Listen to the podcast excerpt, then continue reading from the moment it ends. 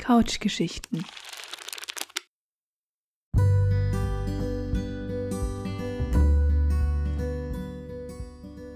Hallo, willkommen bei Couchgeschichten, dem Podcast. Es ist einige Zeit vergangen seit dem letzten Update und ich habe das letzte Jahr genutzt, um einiges an Inhalten auf dem YouTube-Kanal zu platzieren. Es läuft weiterhin die Harry Potter Fanfiction Prongs Sohn, geschrieben von Liz Tonks. Diese wird 35 Kapitel haben und steht gerade beim 20. Kapitel auf Couchgeschichten. Hier ein kleiner Ausschnitt.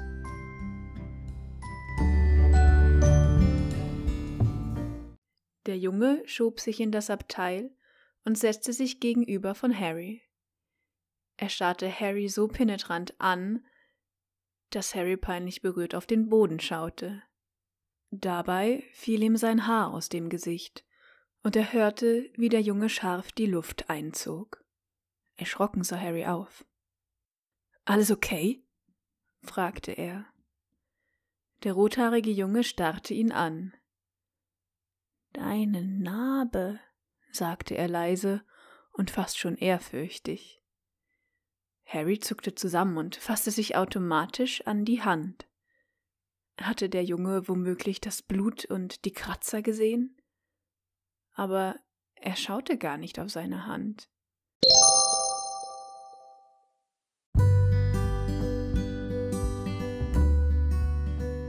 Als Adventsspecial im letzten Jahr 2021 gab es die Schneekönigin von Hans Christian Andersen als Adventskalender und jetzt auch als vollständige Lesung in einer eigenen Playlist. Hört nun kurz rein.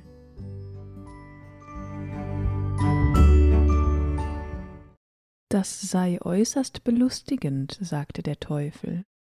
Fuhr nun ein guter, frommer Gedanke durch einen Menschen, dann zeigte sich ein Grinsen im Spiegel so dass der Teufel über seine künstliche Erfindung lachen musste. Die, welche die Koboldschule besuchten, denn er hielt Koboldschule, erzählten überall, dass ein Wunder geschehen sei. Nun könnte man erst sehen, meinten sie, wie die Welt und die Menschen wirklich aussähen.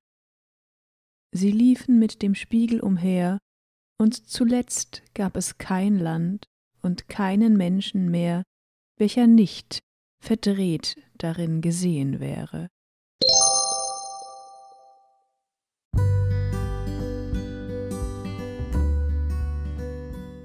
Im Januar und Februar wird auch endlich Teil 3 des Gedichtbandes Briefe an die Gegenwart von Matthias Hellermund online gehen.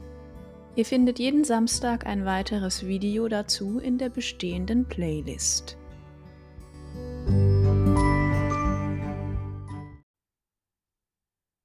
Es gab den Augenblick des Wissens, wollte ihn nicht deuten. Soll ein Wissen sein, das ich noch nicht begreife, eine Engelbotschaft, klar wie du.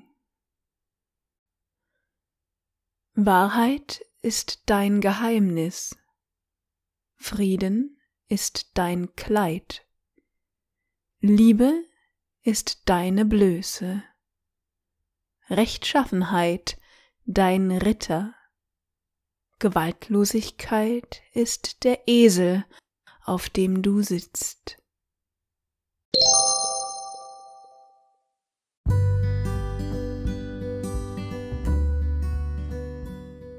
Zudem gibt es eine neue Geschichte, geschrieben von Speedreader in vermutlich acht Teilen.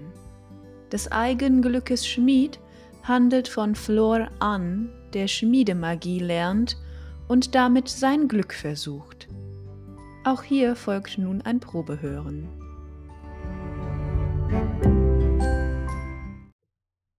Mit einem ohrenbetäubenden Knall krachte der Hammer auf das glühende Metall, und die Funken stoben in hohem Bogen auf. Josephus und sein Geselle waren nun schon seit Monaten in der Schmiede, machten kaum eine Pause und schmiedeten jeden Tag ein Tag aus Schwerter. Das alleine wäre ja nichts Besonderes, aber dieses Mal hatten sie eine große Bestellung zu bewältigen. Der König wollte hundertfünfzig Schwerter für die Offiziere seiner Armee und seine treuesten Ritter.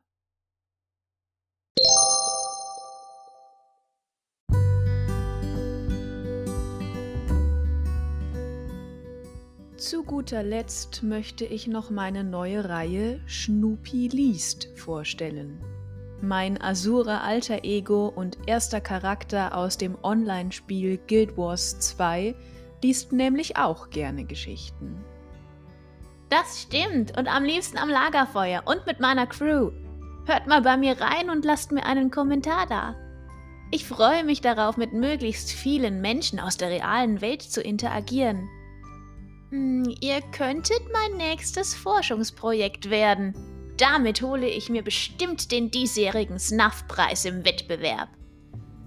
Danke, Schnupi. Ich glaube, unsere HörerInnen wissen vermutlich nicht einmal, was der Snuff-Preis ist. Oder überhaupt eine Asura. Schnupi gehört der Rasse der Asura an, ein kleingewachsenes, geniales Erforschervolk, das in Tyria lebt und an allem Interesse hat, das noch unbekannt ist. Schnupi wird unsere Erzählerin sein durch alle möglichen Fanfiction zum Guild Wars Universum. Die erste gibt es schon auf YouTube. Der Titel lautet Die Tränen des Grend. Jetzt rede nicht so viel, sondern lass uns lieber was hören.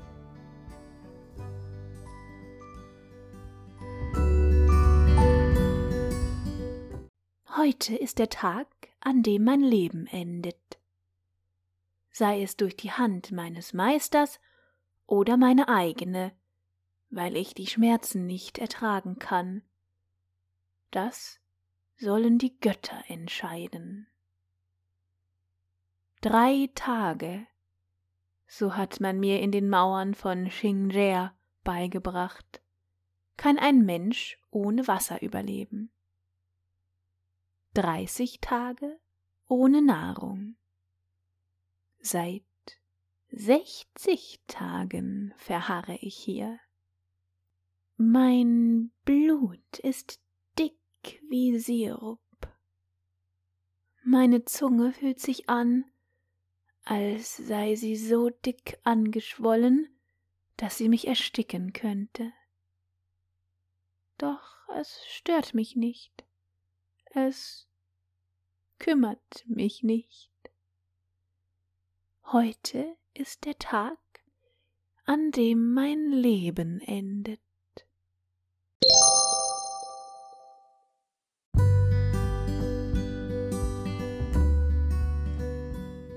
Wie immer freue ich mich über Nachrichten, ein Like, ein Abo und auch über sonstige Kritik. Ihr könnt mich auf Facebook unter Couchgeschichten finden und auf Instagram unter